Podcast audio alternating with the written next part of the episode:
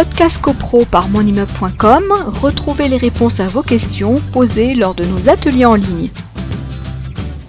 En matière de sous-location, parce que des fois, bon, on, loue à quelqu'un, mais on s'aperçoit que euh, cette personne euh, n'occupe pas euh, l'appartement et que c'est quelqu'un d'autre qui l'occupe. Et, semblerait-il que ça soit une, une sous-location.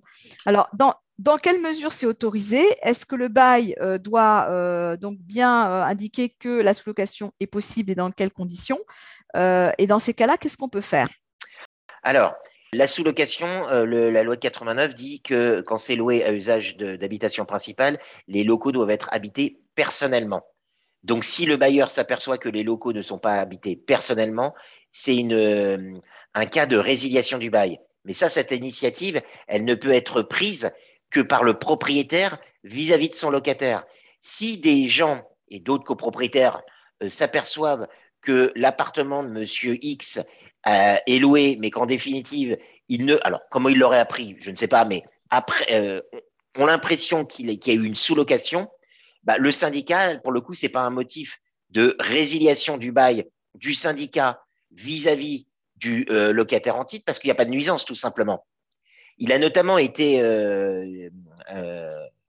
c'est un, arrêt de 2015 euh, notamment concernant les locations courte durée, meublées courte durée, où euh, effectivement euh, on voit beaucoup ce genre de contentieux venir, des, occupants de l'immeuble qui se plaignent du fait que des lots soient loués en location meublée courte durée, pour faire clair, alias Airbnb et toutes ces plateformes, etc. vous avez un arrêt de cour de cassation qui a dit qu'à partir du moment où les professions libérales étaient autorisées dans l'immeuble, on pouvait considérer que les nuisances générées par des locations courte durée n'excédait pas les nuisances causées par une profession libérale. Parce qu'une profession mmh. libérale, il va y avoir du va-et-vient dans l'immeuble et on peut considérer que les nuisances de l'un sont similaires aux nuisances de l'autre. En tout cas, c'est un arrêt de cour de cassation qui a considéré que euh, les nuisances étaient, les mêmes. À ne pas confondre euh, à l'hypothèse qui est la suivante, où euh, on, pourrait considérer, alors si on ne peut pas aller sur ce terrain-là, et que des gens, malgré tout, s'opposent aux locations courte durée, on pourrait euh, considérer que la location courte durée, ce n'est plus du, bail, mais c'est une activité commerciale. Il y a un autre arrêt de cour de cassation qui a considéré que la location répétée d'un bien immobilier euh, est euh, assimilable à une activité commerciale, et l'activité commerciale, à ce moment-là, va à l'encontre de la destination de l'immeuble. On pourrait aller mmh. sur un autre terrain. Ça dépend, mmh. ça dépend.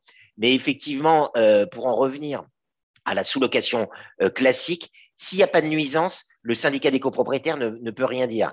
Mhm. Peut-être que le syndic, si, tout le monde s'entend bien dans l'immeuble, le syndic peut, euh, euh, ou alors membre du conseil syndical, se rapprocher du propriétaire de l'appartement concerné en disant on s'est aperçu qu'en définitive, votre appartement serait sous-loué. Alors, soit il est sous-loué de manière très répétée, c'est-à-dire euh, on voit que l'appartement il est sur des plateformes et que le locataire le rentabilise mm. en le louant en courte durée, ça, ça s'est vu et ça se mm-hmm. voit. Mm-hmm. Ou alors c'est une sous-location euh, plus euh, inscrite dans la durée, à savoir que quelqu'un a un bail, il est très content de son bail, il veut pas donner congé parce que il est parti pour, des raisons ou professionnelles ou autres pendant plusieurs mois à l'étranger et par un accord euh, non écrit évidemment, euh, avec une tierce personne, euh, il veut récupérer son appartement comme si de rien n'était en disant j'ai un bail, donc pas de souci, etc.